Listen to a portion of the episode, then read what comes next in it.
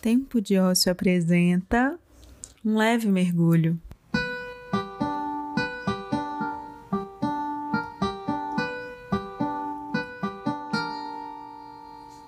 Eu sou Luiz Ananda e esse é o meu podcast, com coisas que eu e você precisamos escutar de vez em quando.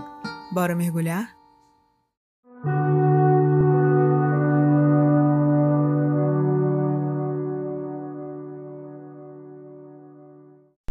Abre aspas.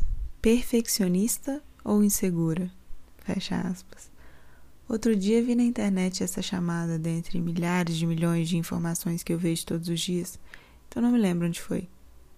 Edite. Lembrei, foi no Instagram da Bru Fioretti, do Método Bolt. Mas enfim, achei tão pertinente. A gente trata o perfeccionismo como se fosse um defeito. Ah, qual é o seu defeito? Então, sou perfeccionista mas é um defeito com um certo status, né? Como se fosse bonito. Mas, cara, é quase um. Quase não, é mesmo um eufemismo para insegurança. Se você não consegue terminar ou entregar um projeto porque ainda não está perfeito, você só está insegura. Se numa entrevista de emprego você diz que seu maior defeito é ser perfeccionista, clichê, hein? Até pega meio mal.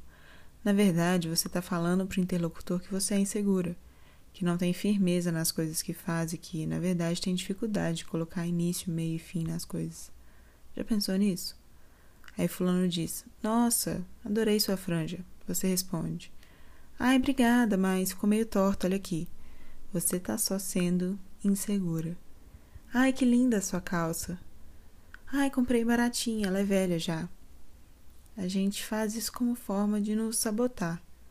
Se você já avisa que não está perfeito, você nem dá a chance para o outro criticar, afinal, você mesma já apontou e sabe onde está esse erro, o que te dá uma falsa sensação de controle da situação. Se permita errar, vai. Esse ideal de perfeição não está com nada.